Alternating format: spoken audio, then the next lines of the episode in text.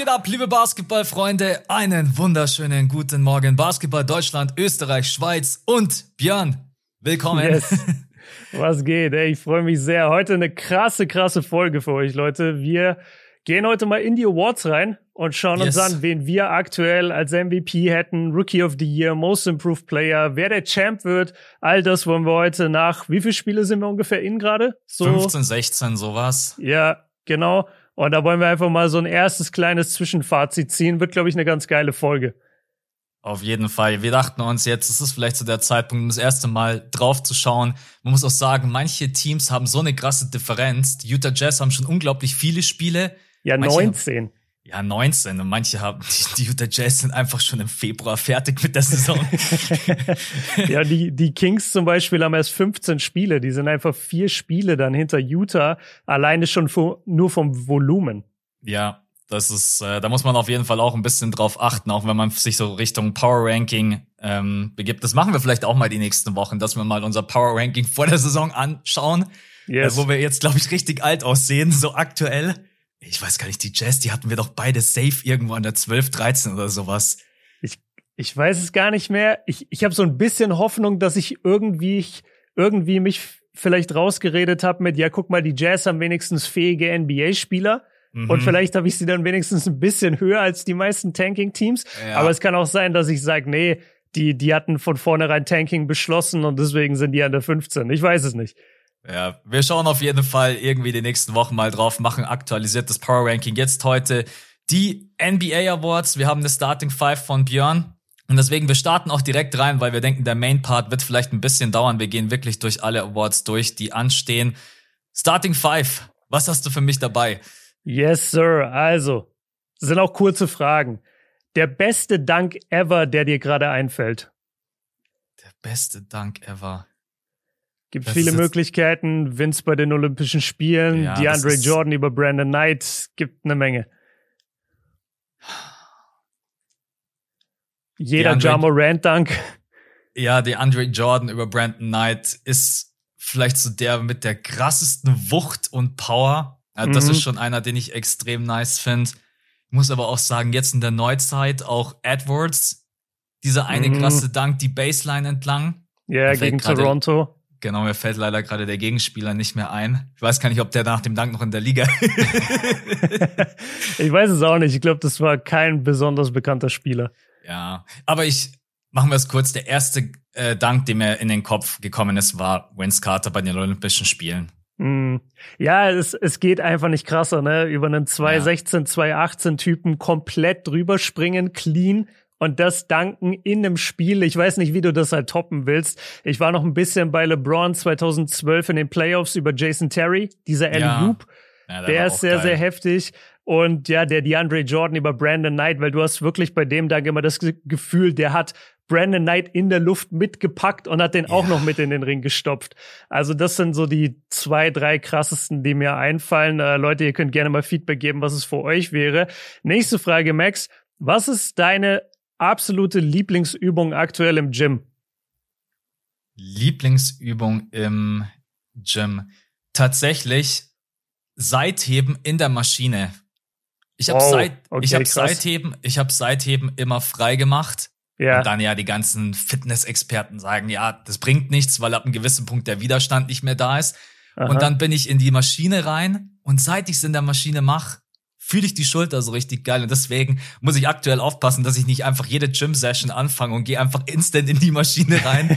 deswegen äh, muss ich sagen, aktuell tatsächlich ja, Seitheben, weil man sich da richtig geil auspowern kann. Das ist so gerade aktuell eine meiner Lieblingsübungen. Ja, vielleicht auch, weil ich diese Übung, Übung neu entdeckt habe. Kennst du das? Du entdeckst eine Übung neu ja, und machst sie dann so andauernd.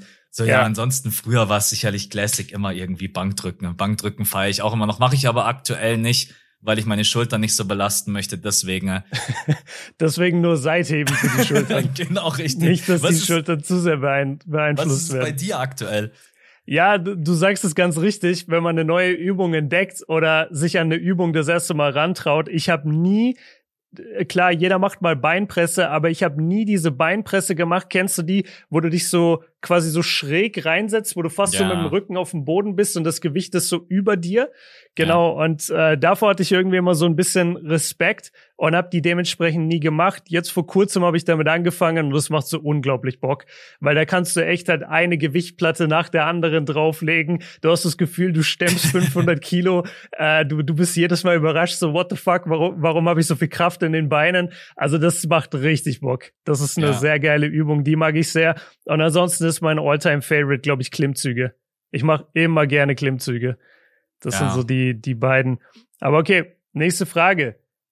Du, naja, warte, ich mache erst, ich mache erst eine, eine kürzere. Welches Team interessiert dich gerade gar nicht? Das frage ich dich immer mal wieder, aber welches Team denkst du dir so, wenn du es im Spielplan siehst, so, ja, okay, muss ich aber nicht sehen?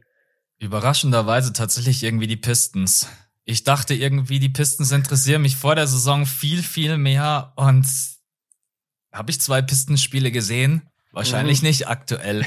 Ich, ich schaue immer mal wieder so ein bisschen rein, weil ich den aktuellen Stand von Jaden Ivy verfolgen möchte, wie es bei mhm. ihm aussieht als Rookie. Aber so tatsächlich, die Pistons interessieren mich irgendwie gerade eben echt überhaupt nicht. Das wäre mein Pistons-Fan. Sorry, aber ja. ja, das wäre jetzt das Team, was mir als erstes irgendwie so in den Kopf kommt, wo ich mich jetzt echt aktuell nicht wirklich mit beschäftige. War auch das erste Team, was mir eingefallen ist, zumal halt Kate Cunningham jetzt verletzt ist und dann ist es halt wirklich schwer, dazu, ja. schwer, sich dafür zu begeistern. Ich hatte die Pistons und in der Western Conference die Spurs. Sie sind einfach jetzt mhm. nach diesem ersten Hype, wo sie ein bisschen gewonnen haben, sie sind einfach viel zu jung. Und äh, sie, sie sind halt oft Kanonenfutter, einfach selbst für durchschnittliche Teams. Wurden jetzt, glaube ich, zuletzt auch von den Kings voll weggeklatscht wieder. Und ich habe einfach kein Interesse, gerade die Spurs zu gucken. Sorry, aber es sind viele junge, vielversprechende Spieler da. Also nicht falsch verstehen, aber das Team an sich kickt mich gerade nicht so. Okay, du musst gerade, sprechen wir auch gleich noch drüber, aber du musst gerade eine Menge Kritik mal wieder verkraften an deinem Favorite-Spieler Joel Embiid. Ähm, hauptsächlich wegen der Aktion an Janis, aber auch wegen der Situation, dass er einfach extrem viel an die Freiwurflinie geht und die Leute das mega nervt. Äh, mhm. Deswegen habe ich dich, glaube ich, auch schon mal gefragt. Deswegen kannst du es auch kurz halten. Aber was macht den Beat für dich sympathisch? Warum feierst du den? Was ist das in seinem Spiel, was du siehst oder was dich begeistert, was, was den anderen dann so ein bisschen entgeht? Ja, aktuell ist es wirklich schwierig, ihn zu verteidigen. Vor allen Dingen die Leute assoziieren dann immer automatisch, dass ich auch den Menschen Embiid cool finde. Aber ich bin eigentlich eher mhm. der, der den Basketballspieler Embiid so faszinierend findet, weil er einfach so, er vereint so viele Dinge, so auch diese Hakim-Moves, dann dieser Midrange-Jump bei der Fadeaway, so diese ganze, der ganze Spielstil hat mich eigentlich schon sehr, sehr früh in seiner Karriere abgeholt, auch wenn er sich da in den letzten Jahren natürlich unglaublich weiterentwickelt hat ja, deswegen ist es eigentlich tatsächlich eher einfach auch dieses Filigrane in seiner Beinarbeit, wenn ich dann sehe, wie er hochgeht und diese Mitteldistanzwürfe swischt und auch mhm. wirklich gegen größere Spieler. So, Embiid ist auch jemand, der überhaupt keine Angst hat, ins Face-Up zu gehen. So viele nee. Bigs haben einfach Angst, ins Face-Up zu gehen, weil sie dann auch den Wurf nicht haben. Und deswegen äh, muss ich sagen, Beinarbeit bei Embiid, der Mitteldistanzwurf, sein komplettes Post-Game und auch jetzt nochmal die Freiwürfe. Ich verstehe es. Das Ding ist natürlich, dass dann immer die Dinger viral gehen, wo Embiid sich einfach komplett unsympathisch irgendwelche Freiwürfe erzwingt. Aber mhm. 80, 90 Prozent der Freiwürfe sind einfach, weil die Spieler ihn halt einfach nicht verteidigen können. Und das ja. ist dann immer so ein bisschen unfair. Aber bei Embiid, er ist auch selber schuld, Mann. Er macht halt viel zu oft in jedem Spiel irgendeine Aktion, die man halt negativ betrachten kann. Und deswegen kann ich die Leute auch leider einfach total verstehen, die ihn nicht mögen die ihn nicht feiern, die ihn vielleicht sogar Hass, finde ich immer ein großes Wort, aber es ist schon eine sehr, sehr große Antipathie. Sagt man, An Antipathie gegenüber Embiid. Das spürt man extrem, besonders nach dem Foul an Embiid. Mm. Äh, an Janis. Nee, an, ja, an Janis. Sorry. Ja, genau. Okay, Erstmal die Fakten verdrehen. äh, Janis, der alte. Der, so ja, wäre witzig, wenn du jetzt so fünf Minuten Rant gleich hältst, so wie, wie dreckig Janis gespielt hat. Okay, ja. letzte Frage. Aktuelle YouTube, also akt aktueller Lieblingskanal auf YouTube.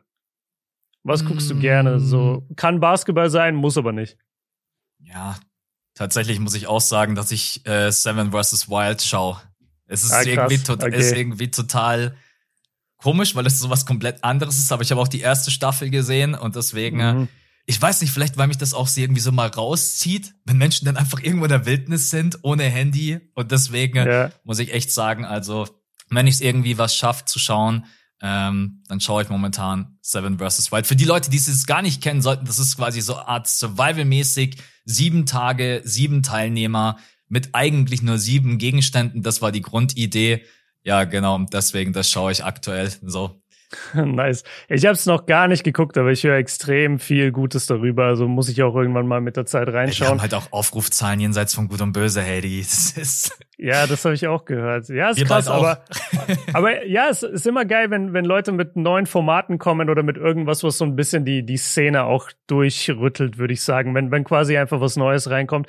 Bei mir äh, ist es ganz kurz, es ist ein Hip-Hop-Kanal, der heißt äh, Vlad TV da werden immer sehr, sehr viele Interviews gepostet von den verschiedensten Rappern. Oft so ein bisschen die, die B- und C-Prominenz, mhm. also gar nicht die, die A-Lister. Da geht jetzt kein Drake hin oder Kendrick Lamar. Aber da gehen so andere Rapper hin, die ein bisschen mehr weniger bekannt sind, aber halt in der Szene groß sind. Und das macht mir immer sehr viel Spaß, die, diese Interviews zu gucken, weil die immer über extrem interessante Sachen auch reden. Und da kommt auch immer mehr NBA-Einfluss rein. Äh, der interviewt ah, dann cool. öfter auch mal so Iman Shumpert oder Charles Oakley oder äh, wen hat er noch? Der, der hat immer mal NBA-Spieler da, John Sally. Ist ganz geil, kann man sich gut angucken. Vlad Sag dir nochmal den Fall. Channel, weil die Leute fragen dann immer, wie hieß nochmal der Channel? Ja, so Vlad TV, quasi Vlad die, TV. die Abkürzung von Wladimir. So, mhm. so heißt er und dann TV dahinter. Ähm, genau. nice. Genau. Das macht das nur einer oder macht das eine Gruppe? Diese Interviews? Nee. Also eigentlich ist es, es ist fast immer nur er. Ähm, okay. Er hat jetzt ein bisschen damit angefangen, auch andere Leute Interviews machen zu lassen, aber die gucke ich dann zum Beispiel nicht gerne, weil ich bin dann mhm. schon eher Fan von seiner Interviewart. Okay. Nice, muss ich mir später mal reinziehen. Klingt ja. auf jeden Fall gut, vor allen Dingen B und C. Weil A ja. kriegst du überall hundertfach ja, um die so. Ohren geklatscht. Ja. Nice. Kurz okay, das war die Starting Five. Yes, genau. Schnell yes. durch. Dann, Freunde, vielen Dank für euren Support. Also die letzte Woche war sehr, sehr krass bei den äh, Patronen. Wir bedanken uns da bei Thomas, Norbert, Jan, Benny, Aidin, Belly, Tim, Julian, Aram, Marius, Domhan, Lukas, Bualem, Schmitti, Lukas, Hawks for Chip, geiler Name, Lars, Matt, Simon oder Simon, Anton, Sven und Georg. Yes, also an euch alle vielen, vielen Dank. Wir haben jetzt am Sonntag eine fette große Folge für euch rausgeklatscht, haben da, das wird sicherlich auch gleich nochmal Thema sein, ähm, Janis und die Leiter, wie wir beide immer so schön sagen, das Embiid-Foul, die, äh, das Comeback von Irving, ob wir damit zufrieden waren jetzt, ob das schon, was heißt, ob wir zufrieden waren, ob wir denken, dass das so cool ist, wie es jetzt abgelaufen ist die letzten zwei, drei Wochen. Clay Thompson hat mehr Respekt gefordert. Also das war eine große Folge am Kevin Sonntag. Durant. Kevin genau. Durant hat sich viel geäußert in letzter Zeit, darüber haben wir gesprochen. Genau, richtig. Also das war auf jeden Fall eine große Folge mit sehr, sehr viel Inhalt. Wenn ihr uns supporten wollt, patreon.com slash das fünfte Viertel. Ihr kriegt die Mittwochsfolge immer vorab, am Dienstag ohne Werbung und ihr kriegt Sonntag eine komplette Exclusive Folge an alle, die neu dabei sind. Vielen, vielen Dank. So, Wochen Awards. Bester Moment, und da schmeiße ich den Ball jetzt einfach mal wieder rüber zu dir. Was ist dein bester Moment gewesen in dieser Woche? Ja, mein bester Moment ist die Bestätigung, dass Clay Thompson unseren Podcast hört und sogar bei Patreon supportet, weil wir haben ja am Sonntag äh, lange auch über ihn gesprochen und haben darüber geredet, dass er kann natürlich Respekt fordern und ich habe auch gesagt, ein Clay Thompson ist ja nicht jemand, der seinen Respekt darauf bezieht, dass er, dass er sich darum kümmert, wie er die ersten 15 Saisonspiele spielt, sondern der will Respekt für seine Legacy quasi, für sein, mhm. für sein Lebenswerk oder seine Karriere und ja, ich habe dann, oder wir beide haben gesagt, so ja, er müsste halt aber auch einfach mal wieder abliefern. Im Moment geht's darum, muss der Typ vielleicht von der Bank kommen. So, so schlimm steht's gerade um seine Karriere. Und jetzt hat er absolut abgeliefert, 41 Punkte gemacht, 10 Dreier getroffen gegen die Houston Rockets. Und das Geile war halt in dem Spiel, dass es nicht nur er war, sondern es war auch noch Steph. Und dieses ja. Zusammenspiel der beiden mal wieder zu sehen, diese wirklich die Original Splash Brothers mal wirklich in ihrer vollen Brillanz zu sehen. Und sie laufen beide nach vorne. Steph pusht den Ball. Jeder hat schon Angst, dass Steph den Pull-Up-Dreier nimmt. Und dann passt er halt auf einen komplett freien Clay Thompson und der wirft den Dreier, als wäre es ein Layup. Das macht so Spaß. Das hat so viel Freude in mir ausgelöst. Und das war ja wirklich wie so ein Nostalgietrip zurück zu 2015, 2016. Deswegen gehe ich ganz klar mit dem, mit der Rückkehr der Splash Brothers, auch wenn es vielleicht nur für ein Spiel war. Das waren so richtige zwei 14er, 15er, 15er, 16er Vibes, wenn du die mhm. beiden nach vorne hast laufen sehen. Ich bin sehr, sehr froh, dass ich nicht irgendwie ein Video gemacht habe. Was ist los mit Clay? Weil er kommt dann, kommt dann so einen Tag später und sagt, was ist los, Mann? Zehn Dreier straight up yeah. in dein Gesicht. Ja, nee, auf Vor allem jeden Fall. was, 10 von 13 oder so? Also die Quote war halt auch komplett absurd. Ja, war vor allen Dingen, was da auch für Dreier mit dabei waren. Also es waren ja nicht nur reine Spot-Up-Dreier, sondern auch mal wirklich wieder aus dem Lauf. Mhm. Der Stephen Curry-Dreier war komplett insane. Der, der Game Winner. Ja, ja. Also wenn Steph selber so reagiert, dann weißt du, der Dreier war special. Also er ist herumgehüpft wie so ein kleines Kind. Put him to sleep in der Luft. Er, ja. er wusste gar nicht, was er als erstes machen soll. Ja. Habt ihr sicherlich alle gesehen. Falls nicht, Freunde, schaut es euch an. Stephen Curry.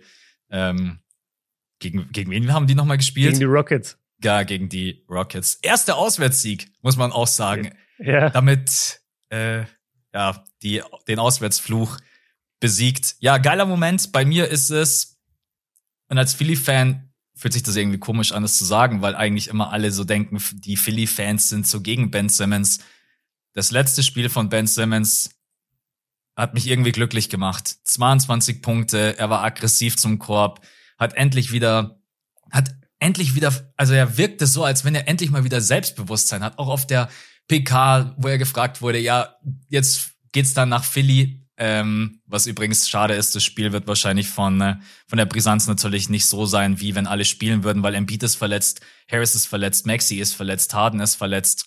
Aber einfach diese, dieses Selbstvertrauen von Ben Simmons mal wieder zu attackieren, mal wieder aus der Mitteldistanz Hookshots zu nehmen, Layups zu nehmen. Ähm, die Grizzlies haben es auch einmal ganz frech verteidigt, dann geht Ben Simmons an die Freiwurflinie, nimmt einfach mal wieder einen Floater. So, da hätte er früher irgendwie versucht, gewartet, bis irgendjemand kommt, den er den Ball geben kann das hat mich irgendwie einfach happy gemacht, Ben Simmons mal wieder so zu sehen. Und so kann mhm. er natürlich jedem NBA-Team helfen, auch im Open Court, wenn er die Pace pusht. Deswegen mein bester Moment, Ben Simmons irgendwie im letzten Spiel. Ja, kann ich feiern und vor allem auch schon das Spiel davor, das hatte ich so gefeiert und hab sogar, habe ich das in meine Story gepackt? Ich glaube schon, ähm, weil da hatte er 15, 13 und 7. Also mhm. quasi so das, das Allround-Game, was du von ihm willst. Der muss ja jetzt nicht für die Nets normalerweise 22 Punkte machen. Das wird ja eher der Ausreißer sein. Aber er soll sich halt irgendwo einpendeln bei diesen 15, 10 und ein paar Assists. Wenn er da reboundet, wenn er verteidigt und dann halt ein paar easy Abstauber reinmacht und vielleicht ein, zwei Mal attackiert, dann ist ja schon alles gut. Das haben wir ja immer gesagt. Diese Kombination, die er hat bei den Nets. Wo wird's ihm jemals besser gehen? Er hat KD, er hat möglicherweise Kyrie und dann hat er noch Joe Harris und Seth Curry mit auf dem Feld. Also mehr ja. Shooting, mehr Platz, mehr Spacing wirst du ja niemals bekommen. Und ich weiß auch nicht, ob die Sixers ihn behalten wollen würden, wenn er so weiterspielt, wie er davor gespielt hat, vor diesen zwei Spielen. Deswegen, ja, es ist ein sehr, sehr schöner, sehr, sehr schöner Comeback sehr, sehr schönes Comeback für ihn, aber genauso wie bei Clay, man muss halt jetzt abwarten, okay, ist das jetzt ein Flug oder wird er das halten können? Und ich wünsche mir sehr, Frage, ja. ich wünsche mir sehr, dass es hält. Ich meine, der Junge ist 26 und war vor diesem ganzen äh, mentalen Stuff, der da vor über einem Jahr passiert ist, war das ein All-Star eigentlich. Mhm. Und jetzt ist er so, ja, letztendlich in in Loch gefallen. Er ist genau, einfach in ein tiefes ja, Loch gefallen, ja, ja. Sehr gut, genau ist in ein Loch gefallen, kommt jetzt zurück und ja, hoffentlich hat das jetzt geschafft. Ist es, ist es in Batman 1, wo der, wo der in diesem Gefängnis ist, in diesem tiefen Loch und dann muss er da rausklettern mit einem Seil? Ah. Das ist, das ist glaube ich. Batman bin ich bloß New Generation. Ich habe bloß Dark Knight habe ich gesehen und äh, ja und der und der Vorgänger von Dark Knight quasi, also die Christopher Nolan Trilogie. Da ist der Vorgänger. Ich habe vergessen, wie der heißt. Ja, ist auch egal. Du hast schon recht. Wird schon so sein. es gibt ein paar Comicbuch-Fans, die gerade zuhören und richtig, richtig äh, excited und sind. Und jetzt einfach abschalten. Ne? Oder sie gehen rein und schreiben nee, uns nee, die, die schreiben jetzt einen richtig langen Artikel. Also guck mal, du meinst den ersten Teil. Aber eigentlich basiert der auf dem Comic aus dem 1960er äh, Batman Begins ja. irgendwas. Und ich die richtige Reihenfolge Film ist übrigens die und die. Genau, äh. und, das, und das Gefängnis liegt übrigens da und da. Aber ich meine, ja. so sind wir ja auch mit Basketball. Deswegen äh, nichts ja. als Liebe, wenn ihr auch andere Interessen verfolgt. Äh, Finde ich eh immer cool, wenn Leute so schreiben, hey, ich bin voll der Fußballfan, aber ich höre am Podcast. Das ist immer ja. cool eigentlich. Das ist fast mit das größte Kompliment. So, ich habe mich früher bloß für Fußball interessiert, aber ihr habt mich irgendwie zur NBA herangeführt oder Interesse ja. geweckt. Ja, das ist auf jeden Fall nice. Max, wir müssen weitermachen. Nervigster ja. Moment. Ja, kurz und schmerzlos. Ähm, Embiid sein Foul an Janis, was sicherlich eigentlich wirklich der cleane, nervigste Moment gewesen wäre, wenn jetzt danach nicht noch das mit der Leiter passiert wäre. Wir haben am Sonntag auch drüber gesprochen. Embiid hatte ein bisschen Glück, dass das mit der Leiter passiert ist, ja. weil dadurch ist die Aufmerksamkeit so, keiner hat über diese Embiid-Aktion geredet. So dieser, nee. dieses Foul der Ellbogen in die, in die Magengegend. Ja, und danach halt Janis. Die ganze Situation, ich könnte auch sagen, der nervigste Moment ist einfach, Harrell nimmt MB, äh, Janis den Ball weg und damit startet alles. Mhm. Eigentlich könnte ich sagen, das ist der nervigste Moment. Ich weiß nicht, irgendwo in der Kreisklasse hätte es wahrscheinlich direkt eine Schlägerei gegeben, wenn du einfach jemanden den Ball wegnimmst.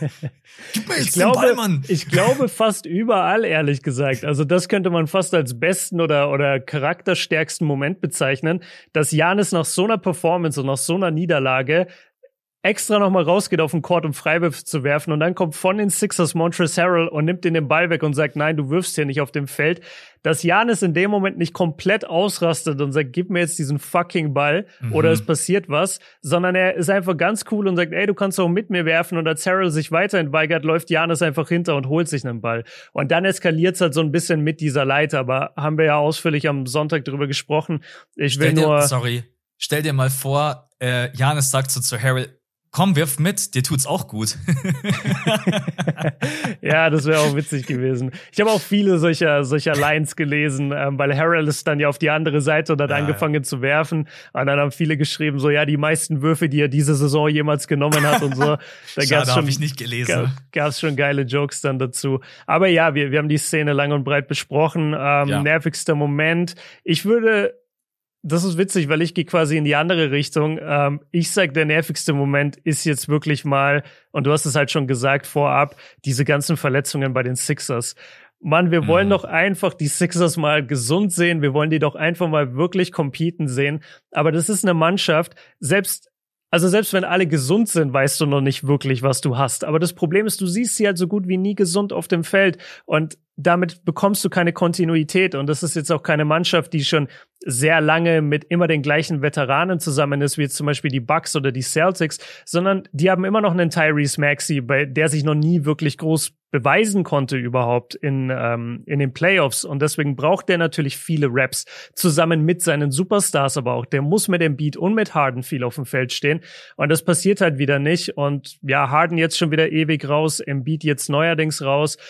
Tobias Harris auch noch raus. Also das nervt mich richtig, dass wir diese Sixers möglicherweise, obwohl sie so ein starker Contender sind, vielleicht nie wirklich gesund und selbst wenn sie gesund sind, dann nicht richtig eingespielt sehen. Das ist nervig. Ich kann als Sixers-Fan das einfach nur unterschreiben und bin gerade komplett bedient. Also. Mhm, Glaube ich. Wenn wirklich, also wenn halt mal einer verletzt ist, okay. Wenn mal zwei verletzt sind, ja, passiert. Aber das in deiner Starting Five einfach, jetzt fehlt nur noch, das kommt ja, PJ Tucker hat Hamstring. Oder PJ Tucker, keine Ahnung, ist, äh, muss ins Covid-Protokoll. I don't know. Aber, aber dann ändert sich auch nichts von eurem offensiven Output. Ja, weil der hat die letzten drei Spiele null Punkte gemacht. Irgendwie so, ja. er jagt gerade irgendeinen Rekord. Ich weiß leider nicht welchen. Ich hab's verdrängt, weil ich es auch gar nicht wissen von, möchte. Ich glaube, den von uns beiden. ja, null von insgesamt. Null von, null von drei im Durchschnitt. Das will, als, das, will, das will als Saisonschnitt. Ja, es ist. Aber generell muss man sagen, kommt es dir auch gerade so vor, dass es schon wieder so viele Verletzungen gibt? Wenn man auch an, sich anschaut, wer gerade eben schon wieder alles raus ist. LeBron, auch wenn es bei dem heißt, bei dem kann jederzeit wieder zurückkehren. Ähm, das ist wahrscheinlich irgendwie jetzt gerade bloß Day to Day. Ja Morant ist raus, Desmond Bain ist raus. Bei den Sixers sind gleich vier Spieler raus. Jetzt kriege ich am Ende dann gar nicht alle zusammen, Kate, die irgendwie. Kate Cunningham ist raus. Kate Cun Ben Caro äh, ist raus seit vier Spielen. Ist raus, genau. Ja. Also es ist ja wieder das gute alte leidige Thema. Ich weiß nicht, ob es besser werden würde, wenn man weniger Spiele hätte, aber es wird 100%. sicherlich irgendwo ein bisschen helfen. Ja, 100 Prozent würde das helfen. Mh. Aber ja, da, da haben nervig. wir, glaube ich, auch schon ein paar Mal drüber geredet. Ähm, genau. genau. und das, ja, und das trifft einfach, es trifft einfach richtig gut den Award, diese Verletzungen. Das ist einfach nervig, weil du machst ein Spiel an oder, oder du siehst, oh geil, ich habe jetzt Bock auf die Grizzlies, da schaue ich mir jetzt die Highlights an und dann merkst du, ah cool, Jamorand und Desmond Bain spielen nicht. ja, dann, mm. dann fehlt das halbe Team. Dann, dann fehlt ja. ja alles, auch für die Crunch-Time. Dann, dann musst du das auch nicht wirklich sehen in dem Moment. Ähm, Spieler der Woche. Wir beide haben vor dem Pod so ein bisschen überlegt und kamen richtig ins Straucheln, weil wir auch gemerkt haben, dass viele Teams gar nicht wirklich gespielt haben oder, oder immer nur so zwei Spiele hatten. Und wir gehen mhm. ja normalerweise auf Spieler, die drei oder vier Spiele hatten in dem Zeitraum, wo wir ähm, angucken. Äh, für euch übrigens Spieler der Woche in der Western Conference wurde De'Aaron Fox und in der Eastern Conference Halliburton. Also quasi auch irgendwie witzig, dass die beiden King ehemaligen Kings Guards dann oder De'Aaron ist ja noch Kings Guard, aber dass die beiden Spieler der Woche wurden. Bei uns sind es aber wahrscheinlich andere Leute. Und Sag jetzt nicht, dass du den gleichen genommen hast wie ich, weil wir haben vorher reingeschaut und haben überhaupt über, äh, erstmal schauen müssen, dass wir jemanden finden, der halt mal ein paar Spiele gemacht hat. Ja, genau, aber wir, wir haben es uns nicht gegenseitig gesagt. Wir haben dauernd nur so alle 30 Sekunden so, ah shit, er hat auch nicht genug Spiele. Ah, ja. Ah nee, warte, ich guck mal den. Und wir haben uns aber nie die Namen gesagt. Also ich sag's jetzt einfach mal. Ähm, ich habe Steph Curry. Okay. Weil Steph Curry hat seit wir aufgenommen haben, hat er drei Spiele gemacht, hat 50 Punkte gemacht, 24 Punkte und 33. Sie haben zwei davon gewonnen, immerhin. Es ist ein mhm. Win für die, für die Warriors, ja. dass sie mal ein bisschen gewinnen. Und ja, seine Stats über die Zeit sind halt gestört, weil er hat 36 Punkte im Schnitt gemacht. Die Quoten, wisst ihr sowieso, sind bei Steph halt 55, 50 von der Dreierlinie bei 13 Versuchen. Ich weiß nicht, was dieser Typ gemacht hat. Unmenschlich. Es ist wirklich unmenschlich. Also das ist so weit weg von jedem, der auch nur ansatzweise den zweiten Platz claimen will. Das ist unnormal. Und das krasseste ist, dass er halt in den, vor allem in den beiden Wins dann gegen New York und gegen Houston, hat er dann auch noch jeweils 10 und 15 Assists verteilt, was ihn zu 10,3 Assists bringt in den drei Spielen. Und das ist schon sehr, sehr beeindruckend, dass er nicht nur das Scoring bringt, sondern dass er dir auch noch das Playmaking bringt. Er hatte gegen die Rockets einen sehr, sehr wichtigen Block gegen Ende des Spiels, wo, wo du einfach dachtest, so, ha, Steph Curry spielt Lockdown Defense. Also der, du guckst nicht wirklich so hin, auf Steph, weil du einfach an die Leistungen gewöhnt, an die Leistungen gewöhnt bist. Aber wenn du es mal genauer betrachtest, dann ist es schon krank. Und ja, deswegen, weil er auch drei Spiele gemacht hat, im Vergleich zu den meisten anderen, habe ich ihn als Player der Woche. Habe ich nichts hinzuzufügen. Stephen Curry spielt eine MVP-Saison, ist aber nicht mit dabei, weil die mhm. Warriors einfach auswärts bisher halt nur reingeschissen haben, um es einfach ehrlich ja. so zu formulieren. Aber bisher, ich glaube, seine Stats sind sogar besser als in seiner MVP-Saison 2015, 2016. Äh, ich habe gestern hab ja. Also ja. die, die Freiwürfe nicht ganz, weil in der MVP-Saison hatte er 50, 4, ach so, du meinst über die ganze Saison? Sorry. Ja, du meinst über die, über die ganze Saison? Oh, ich, ja. ich bin gerade ganz falsch. Ich bin gerade bei Franz Wagner, warte. Ich hab's gestern, hat's irgendjemand gepostet, weil irgendjemand gemeint hat, ey, warum sprechen wir nicht über Stephen Curry als MVP? Ja, ja, er hatte damals in der MVP-Season, das mache ich jetzt aus dem Kopf, meine ich, hat er 30 Punkte geaveraged bei 50, 44, 90 und das gleiche Average der jetzt aber bei 32 Punkten. Ja, es ist ein Wahnsinn. Aber auch nicht nur das Scoring, sondern wie man so selbstlos spielen kann. Es ist, wenn ich in ja. einem Team spielen wollen würde, was ich nie tun werde, außer jemand braucht 0 von 3, dann, dann wäre es wirklich bei den, bei den Warriors, weil ich glaube, mit Stephen Curry als Leader besser, besser geht's. Also geiler Pick. Äh, dann bin ich auf jeden Fall happy, dass wir nicht den gleichen genommen haben, denn äh, mein Spieler der Woche ist Laurie Markkanen. Der hat ah. drei Spiele gespielt für die Jazz, hat sowieso eine Wahnsinnssaison aktuell, hatte das Monster Game gegen die Phoenix Suns mit 15 von 18 aus dem Feld, 38 Punkte, dieser insane Wurf aus der Corner Fadeaway. Yeah. Ich weiß nicht, ob ihr den gesehen habt. Falls yeah. nicht, schaut ihn euch in der an. Crunch Time. Ja, in der Crunch Time. Äh, dann hat man das Top-Duell, das klingt so komisch, gegen die Blazers gewonnen. aber, ja. Jazz Blazers. Jeder hat's vor der Saison gewusst. Ja, und dann, jetzt gegen die Clippers hat man verloren, aber trotz allem, er hat jetzt in diesen drei Spielen 28,7 Punkte aufgelegt bei 61,5 Prozent Field Goal Quote und 46 Prozent von der Dreierlinie, 80 Prozent von der Freiwurflinie, 8,7 Rebounds, 3,7 davon offensiv. Ich, Krass. ich stelle die Frage immer wieder in Videos, in unserem Podcast, wie fühlen sich eigentlich die Cavs und die Bulls? So, denken die sich, mm. hat der uns eigentlich verarscht? Ist, äh, oder was ist da los mit dem? Nee, ich glaube, das ist einfach eine Frage der, der Zeit und diese Zeit hatten oder wollten beide Teams nicht investieren. Also die Bulls waren, glaube ich, komplett die, die waren einfach nur happy, ihn endlich los zu sein, weil er bei ihnen halt gar nicht funktioniert hat. Und bei den Cavs, ja, da ist es eigentlich eine gute Frage. Die, die haben halt auf andere Spieler gesetzt und die hatten halt eh schon diesen großen Frontcourt und haben dann vielleicht gedacht, okay, dann hat er vielleicht nicht genug Platz unterm Korb äh, mit, mit seinem Drive. Vielleicht lag es daran.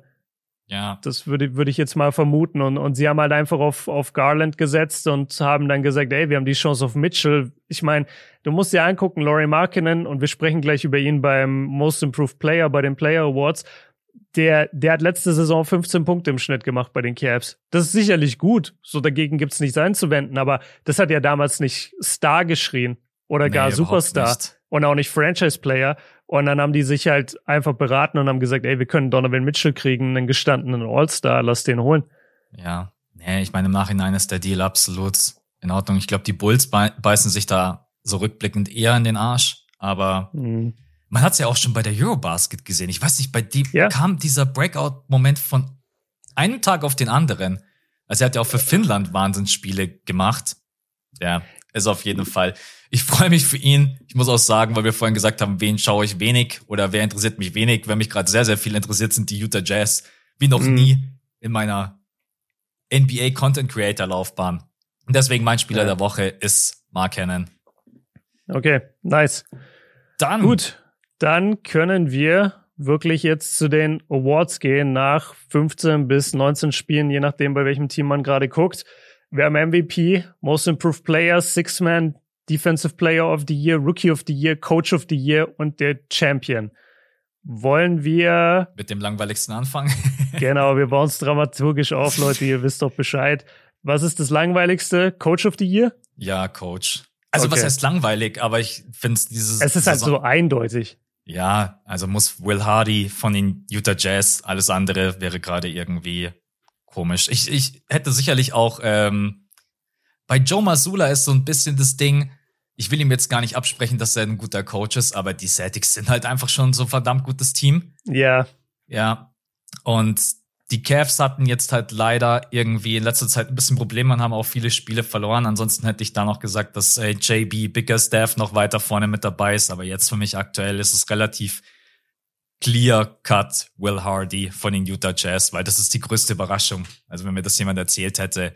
Und es hat sicherlich auch was mit dem Coach zu tun, weil der hat so viele neue Spieler mit dazu bekommen. Das ist ja kein mhm. eingespielter Haufen gewesen. Also der muss ja irgendwie was richtig machen. Deswegen ja. wäre er bei mir jetzt der Coach of the Year. Stand heute. Würde ich auch sagen. Also da, da gibt es eigentlich kaum Argumente dagegen, weil es eben ein komplett bunt zusammengewürfelter Haufen ist. Also wenn man das Roster einfach so liest, ohne den Record zu kennen, dann würde man sagen, ja, ganz klar, hinter, hinteres Mittelfeld bis Tankingplätze. Da denkt doch keiner dran, dass du mit Laurie Markinen und Jordan Clarkson und Kelly Olynyk, dass du da irgendwas reißt. Und der steht einfach so stabil an der Eins mit einem 12-7 Record. Das ist beeindruckender als alles andere, was ich sonst gesehen habe. Man könnte noch einen kleineren Case machen, vielleicht für Rick Carlisle, weil die, weil die Pacers so langsam kommen und, mhm. und stetig nach oben gehen. Aber das ist halt alles so, okay, du bist die vier, du bist jetzt vierter Platz so langsam geworden im, im Osten. Die Jazz sind halt fast seit Tag eins die Eins im Westen und halten das auch. Ja. Deswegen kann man eigentlich nicht woanders hingehen. Und dein Celtics-Take finde ich auch richtig. Ich habe auch über die Celtics nachgedacht. Aber die Celtics sind halt davor schon gut. Die waren letztes Jahr in den Finals. Und klar, du musst irgendwie das Vertrauen von der Mannschaft haben, aber du musst diese Mannschaft nicht komplett neu einspielen. Du musst nicht neue Defense-Schemes oder sowas einführen, sondern du musst letztendlich einfach nur dafür sorgen, dass die dir vertrauen. Und dann spielst du mit denen so, wie sie halt am besten spielen. Und dafür hast du ja jahrelanges Footage, was du dir reinziehen kannst. Und er ist ja nicht mal von außen dazugekommen. Genau, er, ja er ist ja von innerhalb. Genau, ja. er ist ja von innerhalb. Nee, deswegen, ja, sind wir uns einig, äh, machen wir Will Hardy. Womit willst du, womit willst du weitermachen? Uh, Rookie of the Year? Oder? Finde ich so den Rookie of the Year? zweitkleinsten, ja. ja was heißt zweitkleinsten Award? Ich meine, für die Rookie ist es ein großer Award, aber für uns ist es jetzt mal der zweitkleinste. Ja, ich wobei sag, es eine, geil, eine geile Draftklasse ist. Absolut. Ich sag euch mal ganz kurz die Odds, die habe ich beim Coach of the Year jetzt vergessen. Es sind aber auch Will Hardy an der 1, JB Bickerstaff an der 2, Joe Mazzulla ist an der 3, bei Rookie of the Year äh, Las Vegas Odds Bencaro, The Theron und Jaden Ivy, das sind die Top 3 Kandidaten. Es ist bei mir eine enge Geschichte und zwar weil Mathurin jetzt gerade so gut spielt und Paolo Bencaro seit so vielen Spielen raus ist. Und deswegen mhm. Äh, sage ich schon noch, dass Paolo an der Eins ist. Aber es wäre nicht schlecht, wenn er mal langsam wieder zurückkommt, weil Benedict Mathurin hat jetzt 19,3 Punkte bei 44, 42, 82 Shooting Split und spielt halt andauernd. Die Pacers gewinnen, stehen bei 10-6 und die Magic stehen bei jetzt die nee, 10 also das sind jetzt die Spiele, die er gespielt hat, die ich gerade hier offen habe. 10-6, wenn er gespielt hat. Und Paolo steht halt mit den Magic bei 2-9, wenn er gespielt hat. Und hat mhm. 23,5 Punkte. Er hat halt den Punktebonus, aber wenn es um die Quoten geht, ich gib's noch Paolo Bancaro, aber es wird immer enger und enger da oben, finde ich. Wie siehst du das?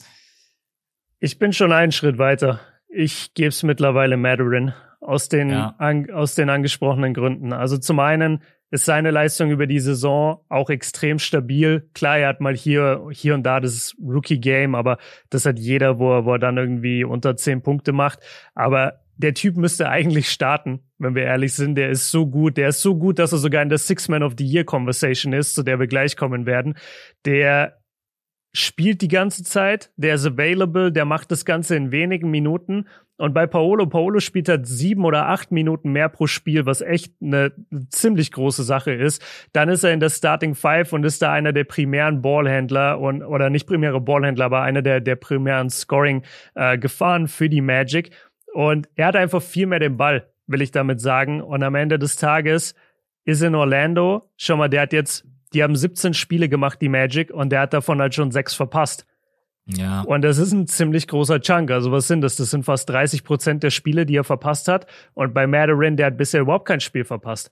Und das finde ich ist schon ausschlaggebend. Und dazu gewinnen die Pacers halt und spielen Winning Basketball. Und er ist bei den Mad und Banqueros bei den Magic und kann sich da ausprobieren und hat eigentlich Narrenfreiheit, weil sie eh nicht gewinnen müssen aktuell. Deswegen gehe ich mit äh, Benedict Madarin. Ich habe uns gerade mal die Stats pro 100 Possessions aufgerufen und wir müssen uns echt mal darauf einigen, ob wir ihn Madarin oder Mathurin nennen. ich so, weiß. Die, ich die bin Zuschauer bei Madarin. Ich bin bei Madarin, weil ich mittlerweile doch schon ein paar Kommentatoren das so ab aussprechen hören und in den Ami-Podcasts, da sagen die auch Madarin. Okay. Ich höre ich hör Mathurin nicht wirklich. Dann sage ich jetzt auch einfach äh, Madarin. Ja. Was sogar, finde ich, leichter ist als das war, ähm, diesen TH. Der hat 32,4 Punkte auf 100 Possessions und Paolo Bancaro hat 32,2. Und mhm. pro 36 Minuten ist wahrscheinlich sogar noch eindeutiger. Warte mal. Ja, da müsste dann Madarin viel krasser sein, weil der spielt mhm. ja nur 27 im Schnitt. Da kommt er auf, ja, da kommt er auf 25,1 Punkte. Ja. Und Paolo Bancaro dann auf 24,5. Ja, also ja, ich glaube auch, weil letztens haben mir einige geschrieben, ja, komm bloß, weil Paolo jetzt ein paar Spiele verpasst hat. Ich sehe das schon enger, kritischer und ich finde deinen Pick sogar geil, dass du sagst, ich nehme ihn an der Eins. Bei mir ist es auch echt, muss ich sagen, nur noch ein Prozent. Also wenn er jetzt mhm. noch mal irgendwie ein, zwei Spiele verpasst und Madarin spielt so weiter, dann hat er sich auf jeden Fall die Führung genommen.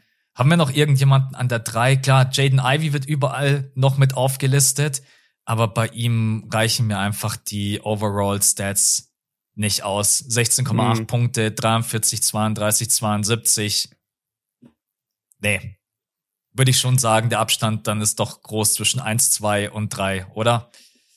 Ja, definitiv. Und ich will noch eine Sache sagen zu dem Vergleich von den Orlando Magic zu den Pacers da haben die Leute insofern recht, dass die Winning Percentage, also dein, deine Siegquote, hat normalerweise nichts mit diesem Award zu tun. Das ist nicht der MVP. Da muss man, da muss man schon ein bisschen auf die Leute gehen, quasi, die dir schreiben und sagen, ja, nur weil er jetzt ein paar Spiele verpasst hat oder nur weil die Magic Spiele verlieren. Beim, beim Rookie of the Year bedeutet das nichts, weil sonst wäre Carmelo Anthony damals haushoch vor LeBron Rookie of the mhm. Year geworden. Wurde er aber nicht, obwohl er fast die identischen Stats hatte und bei dem Playoff-Team gespielt hat und die Nuggets in die Playoffs geführt hat. Ein Team, was in der Saison zuvor irgendwie 27 Spiele oder so gewonnen hatte, damals Carmelo Anthony bei den Denver Nuggets. Und LeBron hat bei einem Trash-Team gespielt, als, als er ankam und, und die waren dann auch ein Trash-Team, als er, als er dort gespielt hat. Also da, da hat er von den Siegen her gar nicht viel bei denen ausgelöst und trotzdem wurde LeBron Rookie of the Year. Also wenn man nach dem Kriterium ausschließlich geht, dann kann man sicherlich weiterhin für Banquero sein. Aber ich würde einfach argumentieren, dass ja, dass, dass, äh, dass Maderin mehr in weniger Minuten macht und mhm. einfach verlässlicher ist aktuell und wir sind halt am Anfang der Saison und wenn jemand 30 Prozent seiner Spiele verpasst hat, auch wenn es nur 17 Spiele sind, das ist halt schon eine Hausnummer. Und Maderin hat, wie gesagt, gar keine Spiele verpasst.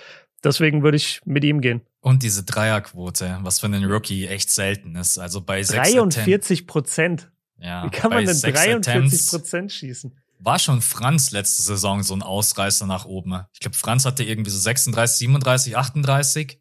Nee, nee, nicht mal. Ich glaube 35, oder? Ich glaub, war, Franz, war Franz so stark? Ich glaube, Franz war echt noch ein kleiner Ticken. Oder 37? Besser. Warte, ich guck. Nein, 35,4.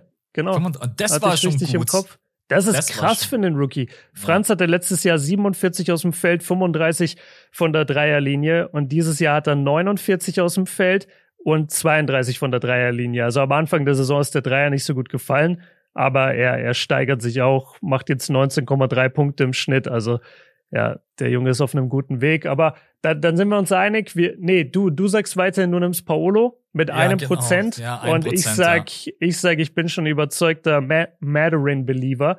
Ähm, dann können wir zum nächsten Award. Ja. Yeah. Machen wir Six Man of the Year?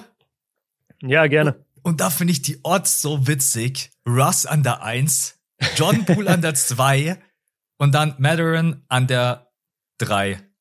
Und das mhm. finde ich also klar, dieses Narrativ Russ als Six-Man finden wahrscheinlich jetzt auch gerade irgendwie viele ziemlich nice, aber ich muss sagen, ich bin sogar am überlegen, ob ich den Orts komplett widerspreche.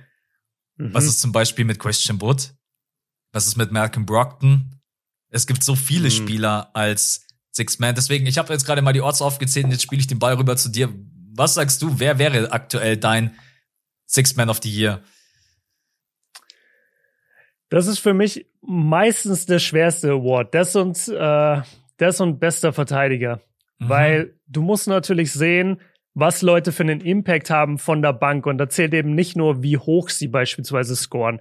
Weil du sprichst es genau richtig an. Ein Malcolm Brockton bei den Celtics von der Bank, wenn du dir die Stats anguckst, okay, 13 Punkte im Schnitt, 4 Assists, nee, 3,6 Assists, 4 Rebounds okay, whatever. So, das, das ist jetzt nicht besonders viel. Wenn du dir die Celtics-Spiele anguckst, dann merkst du, wie wichtig dieser Typ für den Erfolg der Celtics ist, weil der immer diese neue Welle Energie bringt. Er, wenn die Starter vom Feld gegangen sind, immer diese Mannschaft im Spiel hält, sie lenkt, die die zweite Unit anführt, aber auch mit den Startern auf dem Feld sein kann, auch, auch Games closen kann.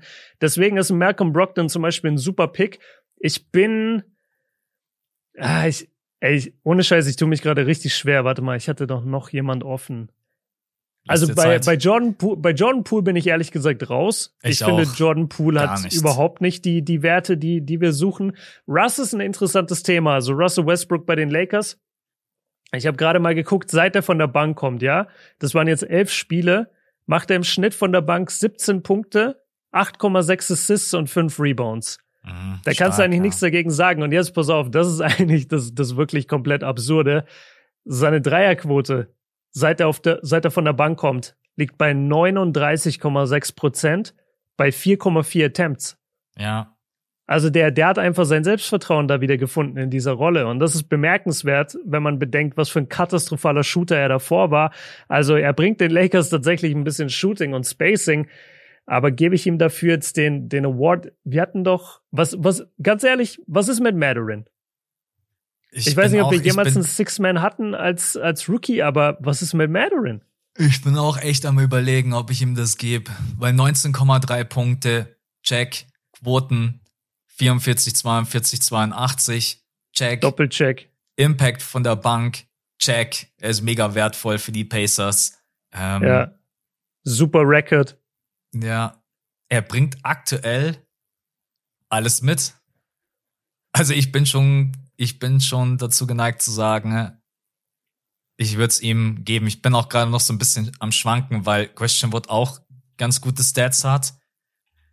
Aber den sein Impact gefällt mir manchmal offensiv ganz gut, aber manchmal defensiv halt überhaupt nicht. Er steht jetzt bei 16,6 Punkten. 57, 43 ist natürlich auch mega stark, muss man mhm. sagen, bei 7,5 Rebounds. Nee, komm, ey, es fühlt sich für mich gerade am besten an. Ein Rookie, Six Man of the Year, stand jetzt Madarin an der 1, vom Impact her Russ an der 2 und dann pack ich und dann pack ich Wood Schrägstrich Brockner an die 3. Das ist mein mhm. aktuelles Ranking. Dann gebe ich weil ich Bankero habe ich ja den Rookie of the Year gegeben, deswegen gebe ich jetzt Madarin ja. den äh, Six, Six Man, Man of the Year. Year. Geil. Ja, ich, ich bin bei Wood raus wegen der Defense. Also ich hatte da echt gehofft, dass vielleicht ein bisschen mehr kommt, defensiv. Mhm. Aber also entweder er hat absolut kein Interesse daran, Defense zu spielen, oder er kann es einfach wirklich nicht. Und beides sind keine guten Zeichen irgendwie. Vor allem, nachdem er ja schon echt viel rumgegangen ist in der Liga und jetzt mit Luca das, das bestmögliche Szenario hat. Sorry. Würde der besser Defense spielen, würde der auch mehr auf dem Feld stehen. Aber du kannst mhm. ihn halt oft einfach nicht spielen, weil, weil die sonst von der Frontline komplett auseinandergenommen werden. Deswegen habe ich ihn nicht so hoch. Ja, lass mit Madarin gehen. Ist ein, ja. ist ein geiler Pick, gefällt mir gut. Und dann hat er bei mir jetzt direkt zwei Awards gewonnen. Der dann, gewinnt alle. ja, der MIP wird er auch, weil am College war er nicht so ein Spieler. Nein, Spaß. ähm, MIP. Wir sehen ihn später beim MVP, sehen wir Madarin dann nochmal. genau. MIP, Most Improved Player, der Spieler, der sich am meisten verbessert hat. Das ist ein sehr, sehr interessantes Rennen. Jetzt nehme ich mal die Vegas Odds voraus. An der Nummer eins SGA, Shea Gilgis Alexander. An der zwei ja. Laurie Markinen und an der drei Tyrese Halliburton. Alles drei super interessante Spieler, drei absolut feierbare Spieler und drei Spieler, die sich definitiv alle verbessert haben. Aber wer ist jetzt der MIP? Ich weiß ganz genau, dass gerade eben viele Podcast-Hörer so da sitzen und sagen, wo ist Bol Bol? Wo ist Bol Bol? Der ah, ist gerade eben, der ist gerade eben. Ja, okay, ich habe aber auch erstmal nur die Orts vorgelesen, ne? Ja, Leute, ja. ganz ruhig. Es geht um die Orts, er ist echt ziemlich weit unten an der 7 oder so. Oder an der 8 ist Bol Bol gerade eben gelistet. Mhm. Warte, ich, ich gebe mal kurz Kontext, was Ball Ball angeht. Also Ball Ball in der letzten Saison bei Denver 14 Spiele nur gemacht, hat nie Einsatzzeit bekommen und hat 2,4 Punkte im Schnitt gemacht, okay? Jetzt bei den Orlando Magic ist nach den ersten paar Spielen zum Starter hoch befördert worden, macht 13 Punkte im Schnitt, 8 Rebounds. Boah, die Rebounds hatte ich gar nicht so im Kopf, dass der so viel reboundet.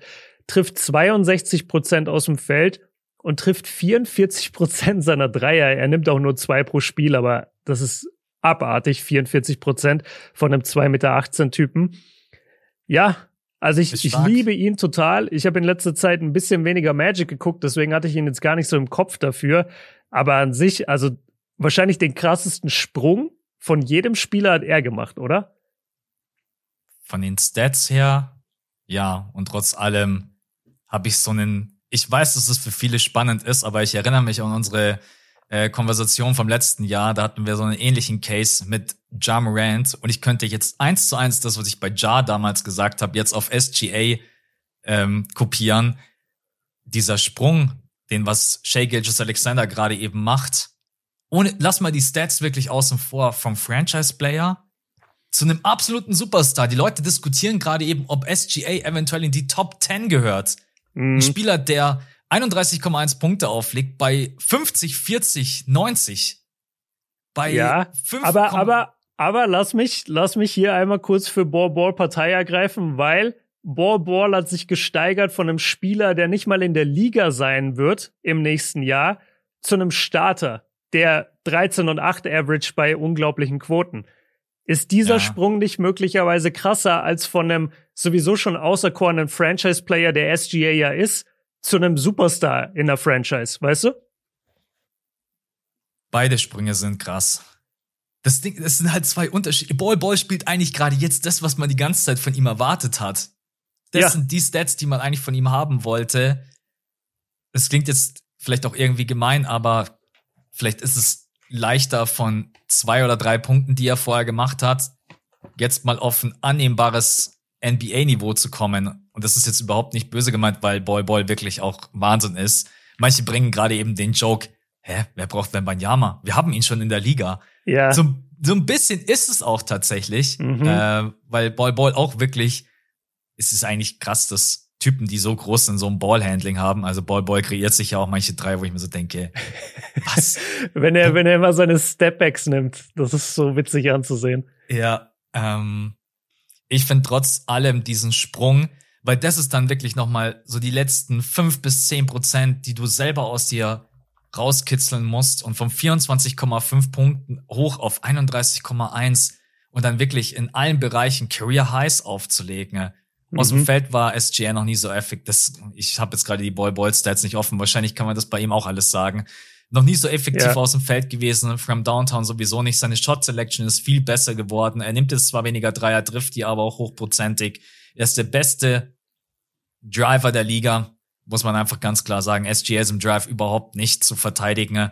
5,9 Assists, 1,8 Steals, 1,4 Blocks das, das ist eine Statline, wenn du mir die vorliest, liest, dann denke ich mir, gib ihn mir.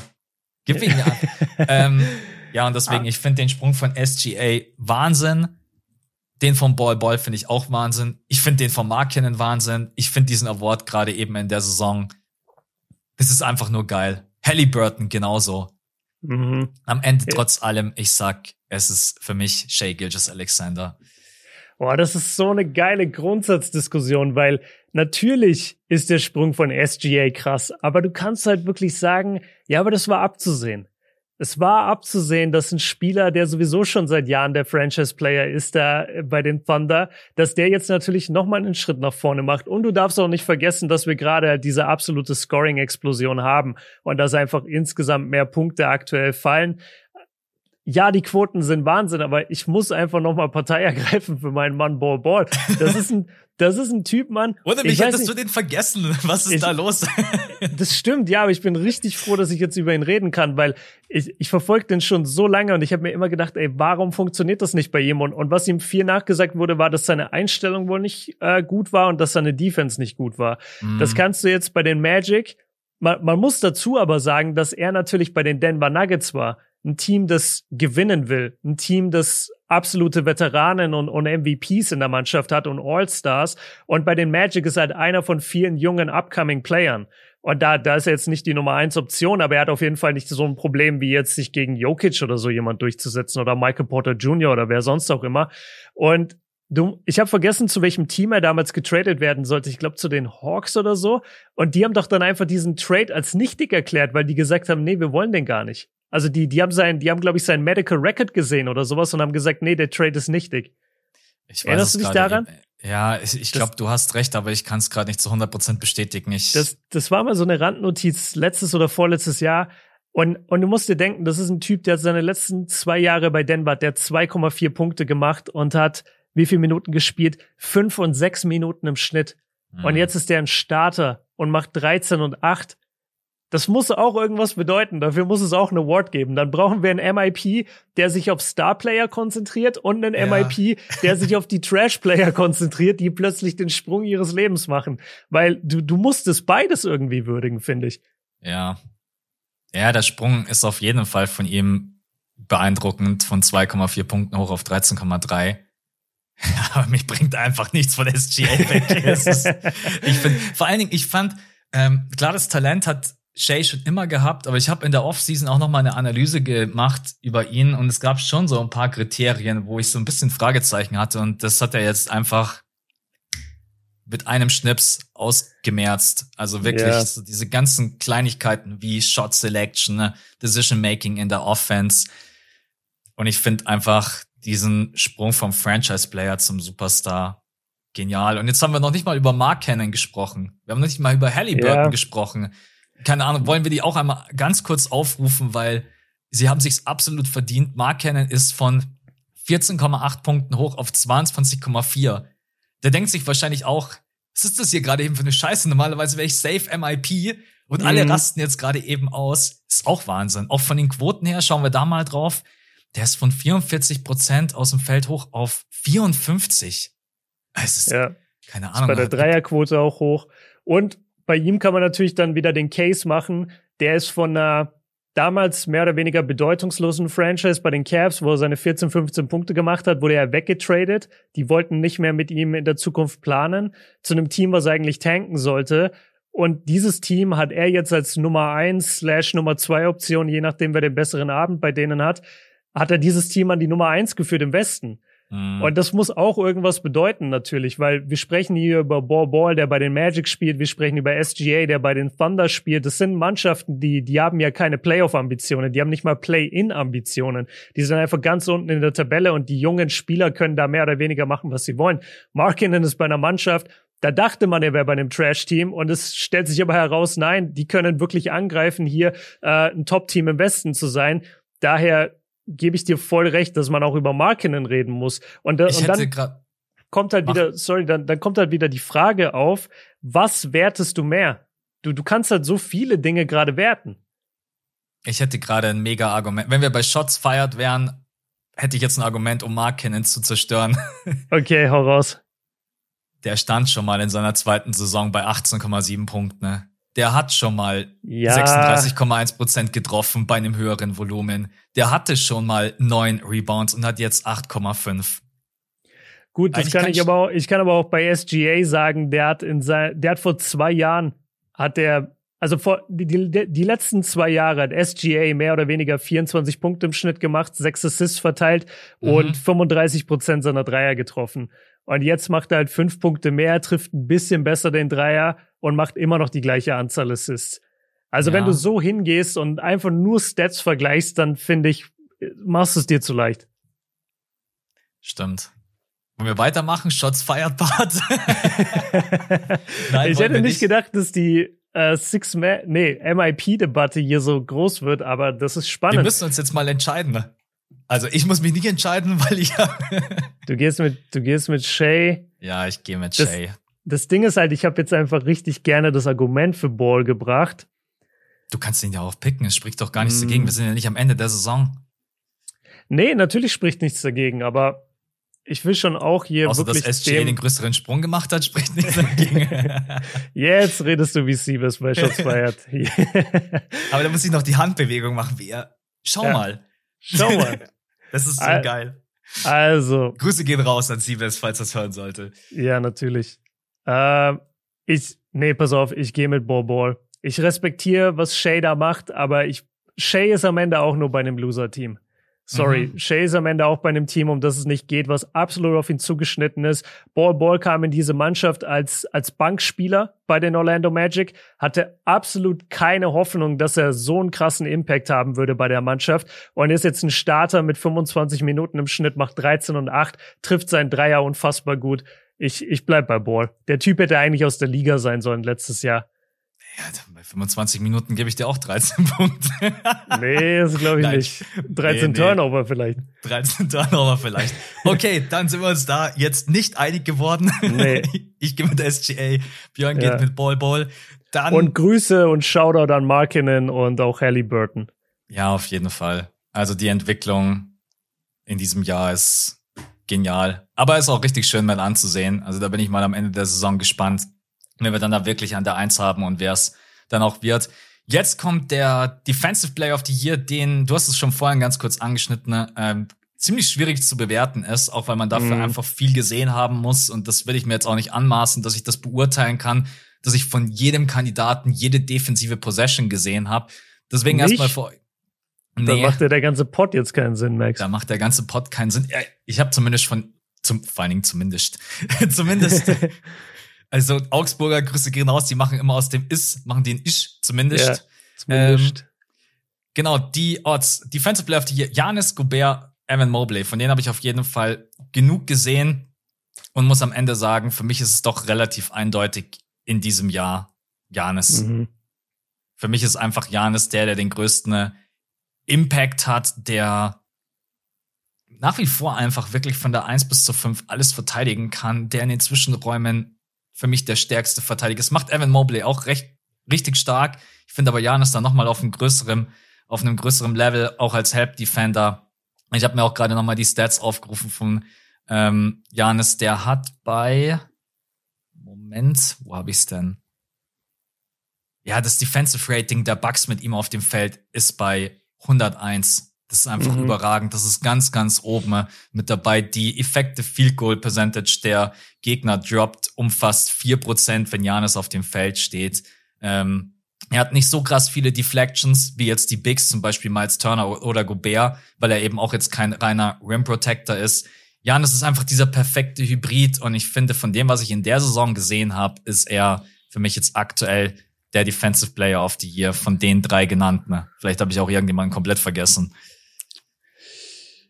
Ich du hast doch Innobugs gesehen, also sag einfach ja. ich wollte gerade sagen, ich mach's kurz. Ich glaube, man kann es so zusammenfassen. Janis ist der beste Verteidiger der Welt und es ist sein Award zu verlieren. Also weißt du, wenn er sich jetzt quasi hängen lässt, dann könnte man sagen, okay, jemand anderes kann sich den Award holen. Aber ich wüsste einfach nicht, wer besser ist. Und ja, natürlich, du hast recht von welchem Team habe ich mit Abstand die meisten Spiele gesehen? Natürlich von den Bucks. Der Typ, der, der lauert halt so krass. Weißt du, der, du, du hast nie Ruhe, wenn der auf dem Feld ist. Offensiv sowieso nicht, aber auch defensiv. Selbst wenn der auf der Weak Side irgendwo steht und in der Corner seinen Mann verteidigt, du weißt einfach, der ist mit einem Schritt am Korb. Der, der ist so lang, der ist so athletisch und er ist einfach in der Kombination auch mit Lopez, da muss man dann halt immer so ein bisschen schauen, wie bewertet man das. Den kann man, weil der verteidigt natürlich. Reinnehmen. Genau, weil, weil man verteidigt ja. ja nicht alleine, ne? Und, und Lopez und er sind so ein gutes Twin Tower Duo. Dann musst du aber auch sagen, bei Evan Mobley spielt genauso Jared Allen mit.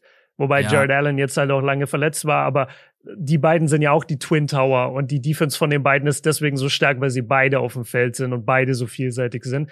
Aber ich, ich bleib dabei. Ich glaube, Janis ist der beste Verteidiger der Welt und der vielseitigste Verteidiger der Welt. Und ja, es ist einfach sein Award, bis jemand kommt und der mir wirklich ganz ganz krass zeigt, dass er besser ist. Und Defensivrating geht an Janis. Ähm, was hatte ich hier noch? Defensivrating, genau. War der erst noch irgendwo Platz eins? Finde ich jetzt nicht mehr. Auf es jeden Fall noch bei einem anderen Defensive Metric ist er auch die Eins. Also ich gehe mit Janis.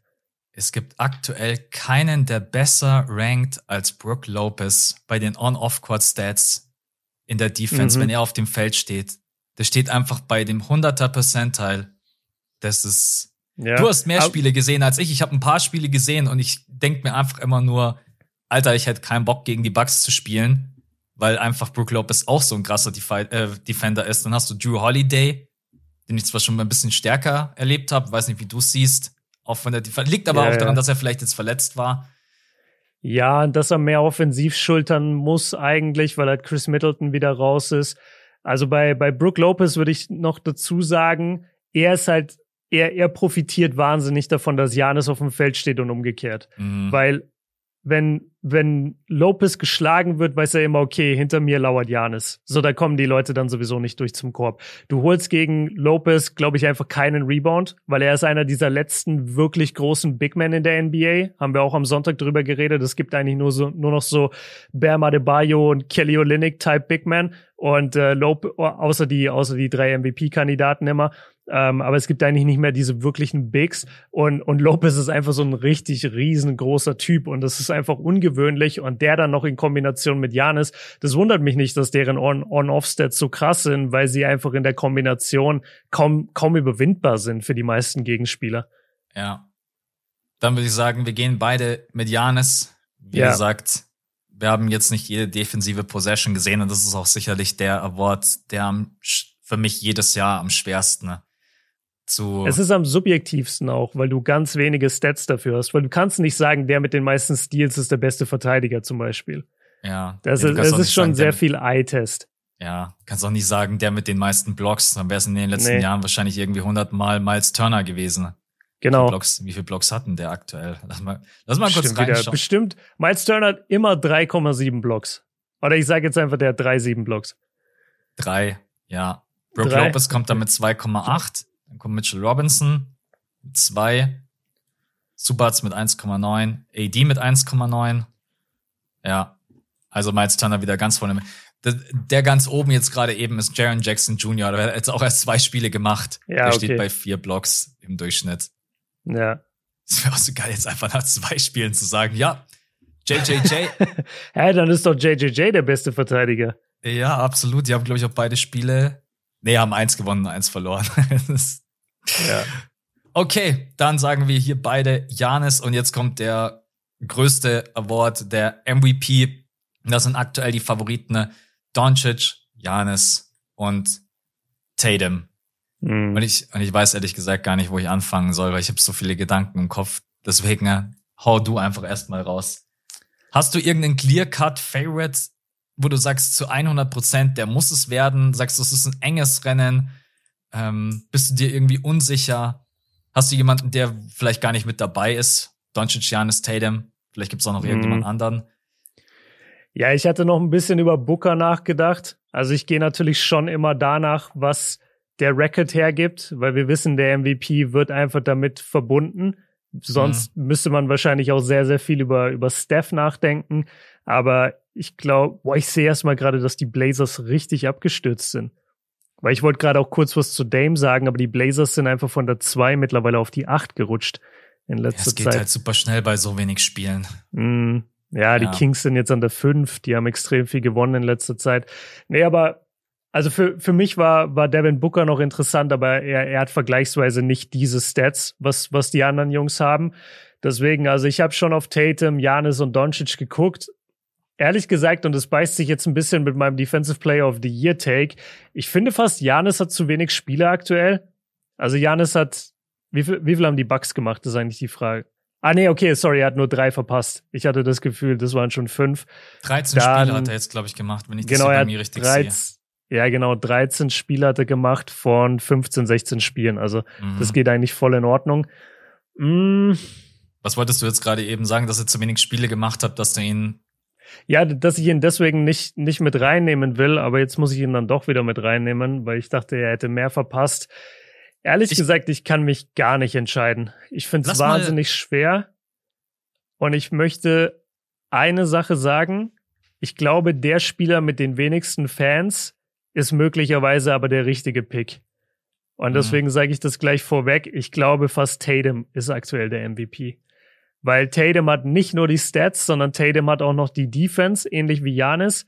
Und sein Team gewinnt halt. Und das, obwohl die, die Mannschaft äh, auch einen wichtigen Spieler vermisst, in Robert Williams. Und das, obwohl die Mannschaft durch den Trainerwechsel und insgesamt, was im Sommer passiert ist, eine Menge durchmachen musste. Und da wäre es auch ganz natürlich gewesen, dass die Mannschaft vielleicht ein bisschen abkackt. Aber genau das Gegenteil ist der Fall. Und Tatum wirkt einfach so stark dieses Jahr und so kontrolliert. Und der ist ich weiß auch nicht, der ist so angekommen mittlerweile. Wenn du überlegst, was das für ein kleiner Pupser war, als der in die NBA kam und wie der wie, wie wir vom ersten Moment an, weil der, weil der auch in seinem Rookie-Jahr gleich in die Conference Finals ist und über LeBron gedankt hat, hat, hat ja direkt jeder vom ersten Tag über Tatum geredet und der neue Superstar. Aber es hat ein paar Jahre gedauert und auch letztes Jahr war, hat er schon einen großen Schritt gemacht.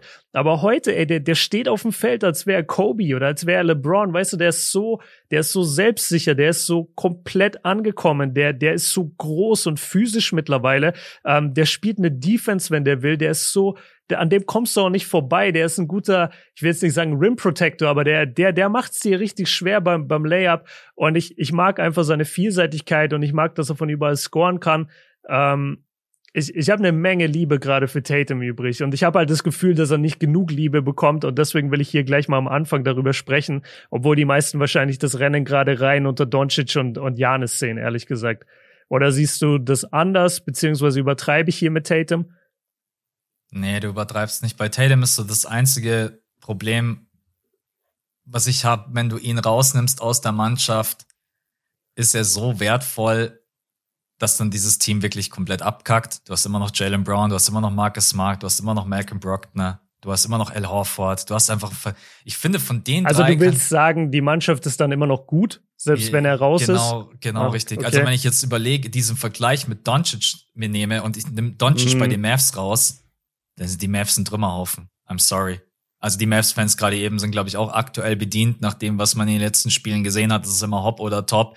Bei Luca ist aber aktuell das Problem, er ist halt irgendwo an der neun. Ich wollte gerade sagen, also Luca und Racket geht halt gerade gar nicht zusammen, der ist an der neun. Also Luca könnte ich es gerade eben Stand jetzt einfach nicht geben, weil es mir einfach nicht reicht. Es reicht mir einfach von den Mavs nicht. Von den Stats her ist es natürlich Wahnsinn, auch wenn man immer über seine Dreierquote meckern kann. bei 8 Dreier-Attempts pro Spiel 28,8% zu treffen. Das ist einfach schlecht. Aber dass er der wertvollste Spieler ist von den drei, ja. Aber der Rekord ist einfach, du stehst an der 9. Man, wenn du irgendwann der 5 oder an der 6 wärst, dann würde ich echt anfangen, für dich zu argumentieren. Mhm. Ähm, und JT, Jason Tatum ist gerade eben an der 1 mit auch wahnsinnig guten Stats. 30,2 Punkte, 47, 35 und 87 bei 7,6 Rebounds. Er ist ganz klar der Leader von diesem Team. Auch wenn er jetzt nicht der Vocal Leader ist, was ja manche immer so ein bisschen kritisieren. Aber ich finde, er ist schon in den letzten Jahren mehr aus sich rausgegangen. Aber trotz allem, die Frage ist halt wertvoll. Wertvoll im Sinne von, wenn ich ihn rausnehme, werden die Celtics dann so schlecht, dass sie komplett abkacken würden. Und das halt mhm. wahrscheinlich nicht. Da sehe ich es ja gerade eben noch eher bei den Bucks, weil den Bucks jetzt auch gerade eben Middleton fehlt und Drew ein bisschen verletzt war. Und Ingels noch nicht spielt. Und Ingels noch nicht spielt. Bei dem weiß man noch gar nicht, was der überhaupt für einen Impact bringen kann. Es gibt ja auch gerade eben Gerüchte, ob die, ob die Bucks eventuell für Jay Crowder traden. Hoffentlich. Angeblich will man ja auch eventuell Grayson Allen abgeben. Ähm, ja. Wahrscheinlich nicht nur angeblich, das ist sogar bestätigt. Ähm, ich denke auch. Quellen. Ich tue mir ähnlich wie du schwer. Also sagen wir, Luca, der passt einfach der Rekord gerade eben nicht, oder? Das ist. Ja, das muss man leider dazu sagen. Sorry an alle Mavs-Fans. Das ist das gleiche Problem, was Jokic letztes Jahr eine lange Zeit hatte und dann am Ende hat man dann gesagt, okay, komm, wir geben es dir doch. Ich weiß nicht, wo er am Ende gelandet war, irgendwas vier oder sechs im Westen, wenn ich mich richtig erinnere. Aber an der neun, dann musst du halt echt eigentlich schon den Case auch machen, ja, okay, dann können wir auch gleich mit Steph reden. Weißt du, dann können wir auch gleich Steph mit reinwerfen und der ist halt komplett raus gerade aus der Konversation.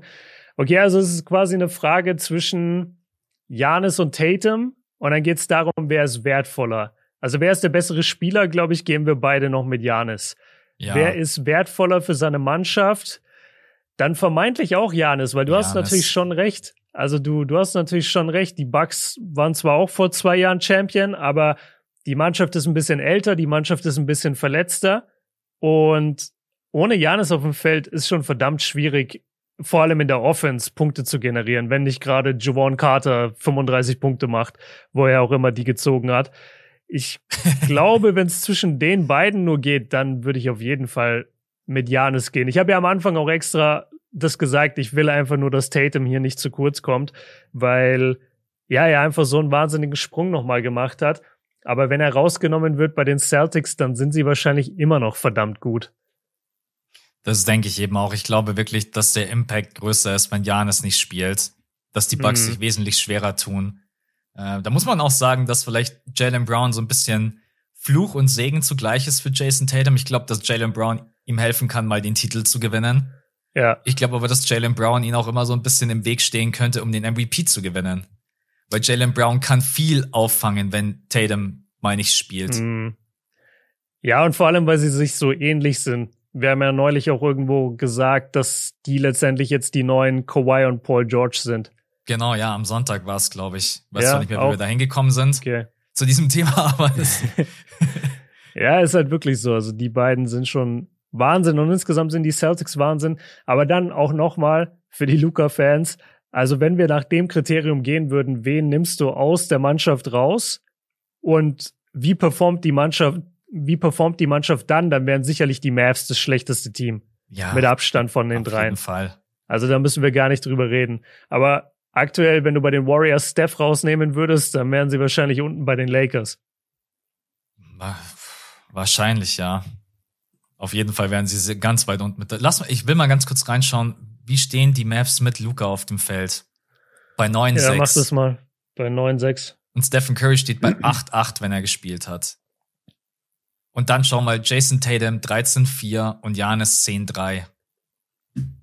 Nee, also aktuell ist Luca auf jeden Fall. Ich weiß, dass die Mavs-Fans das nicht gern, gerne, oder vielleicht auch doch, keine Ahnung. Aber für mich wäre es. vielleicht hören sie es voll gerne, dass ihr Typ heute nicht im MVP-Rennen ist. Nee, er, er, ist, er ist schon mit dabei, aber er wäre bei mir jetzt stand heute an der 3, Tatum an der 2 und Janis an der 1. Dass wir das Ding jetzt mal zumachen. Für mich ist Janis der MVP aktuell. Sehr gut. Ich überweise dir dann später deine Kohle. Ja. Was glaubst du? Vergiss nicht hinten dran die 5, äh, 8. nicht die 7, 9. ja. Was, was denkst du, sind wir gerade zu hart zu Teams wie den Jazz oder den Suns? Weil die haben den jeweils, also den ersten und den zweitbesten Racket im, im Westen.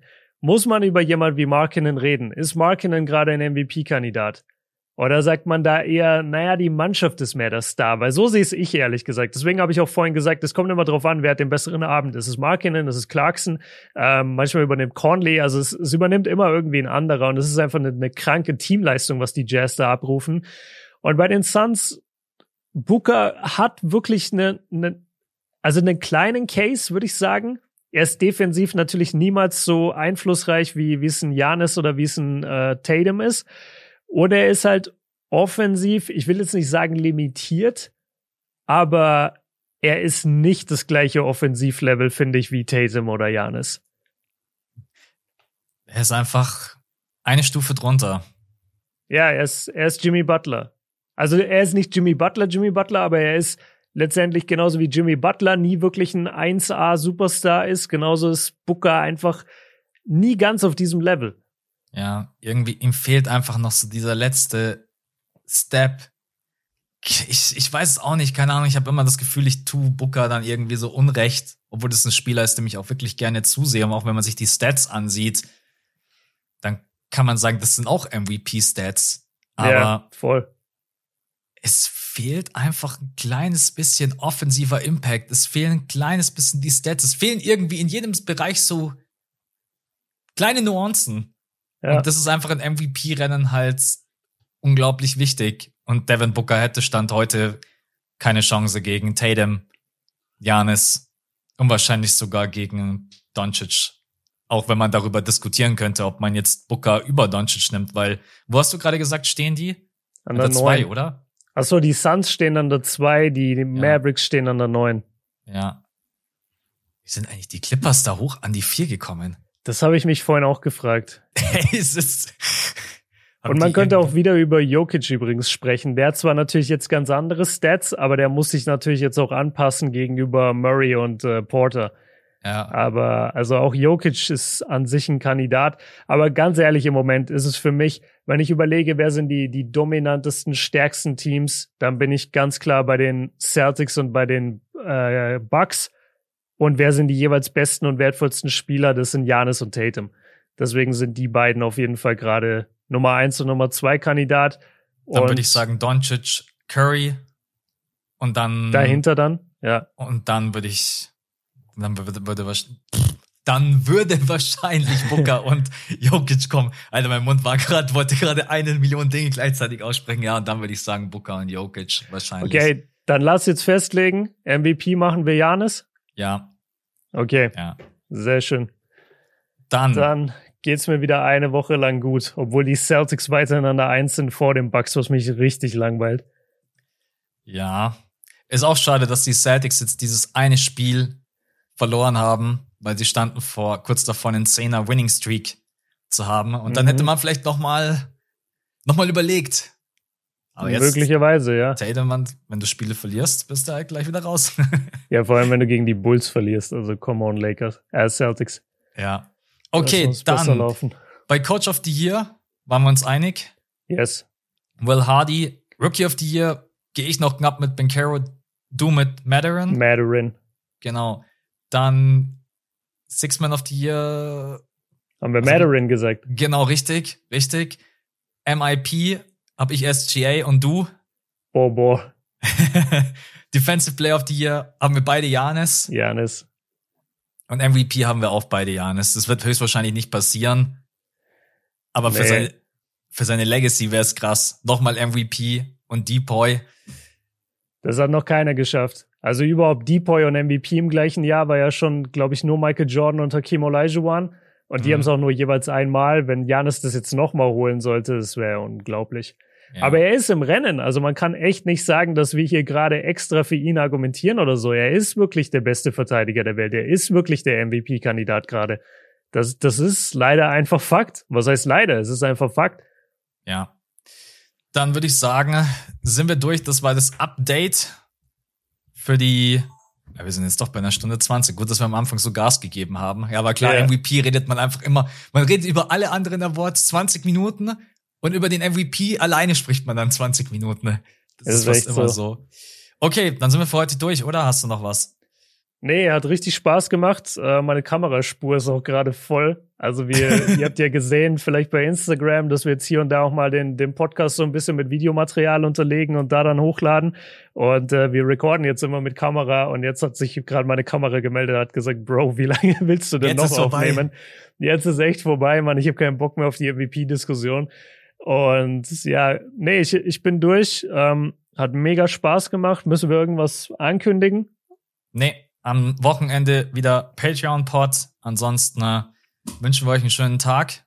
Vielen yes. Dank fürs Reinhören, vielen Dank für den Support und ja, nächste Woche dann wieder mit komplett neuen Themen. Wir lassen uns was einfallen für euch, Freunde. Das war's für heute. Bis zum nächsten Mal. Ciao. Ciao.